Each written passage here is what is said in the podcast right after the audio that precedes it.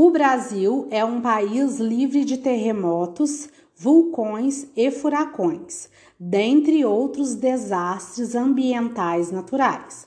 Porém, podemos observar que acontecem na atualidade, e principalmente em época de chuvas, desabamentos de terras, enxurradas, inundações e deslizamento de encostas Segundo o site oglobo.globo.com, os deslizamentos são os que mais matam e as inundações são os que acontecem com maior frequência no Brasil.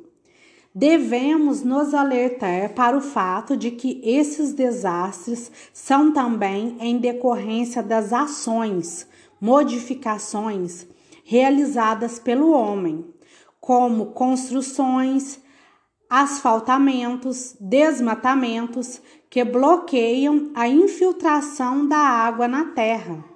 Estudos químicos, físicos e matemáticos podem nos auxiliar no monitoramento e alertas de desastres deste tipo, com o objetivo de evitar novas tragédias.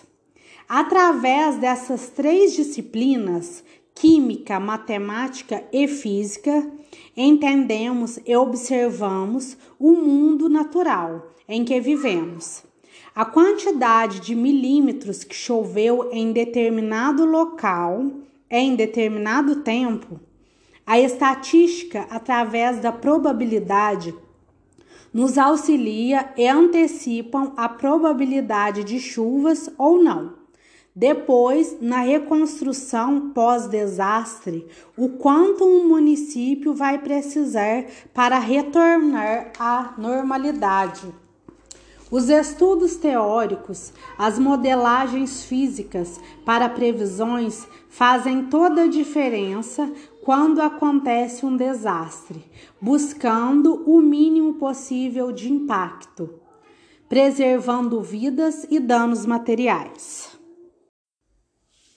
O Brasil é um país livre de terremotos, vulcões e furacões, dentre outros desastres ambientais naturais. Porém, podemos observar que acontecem na atualidade e principalmente em época de chuvas, desabamentos de terras, enxurradas, inundações e deslizamento de encostas Segundo o site oglobo.globo.com, os deslizamentos são os que mais matam e as inundações são os que acontecem com maior frequência no Brasil. Devemos nos alertar para o fato de que esses desastres são também em decorrência das ações, modificações realizadas pelo homem, como construções, asfaltamentos, desmatamentos. É, isso faz com que haja um bloqueamento é, da infiltração da água na terra. Estudos químicos, físicos e matemáticos podem nos auxiliar no monitoramento e alertas de desastres deste tipo, com o objetivo de evitar novas tragédias.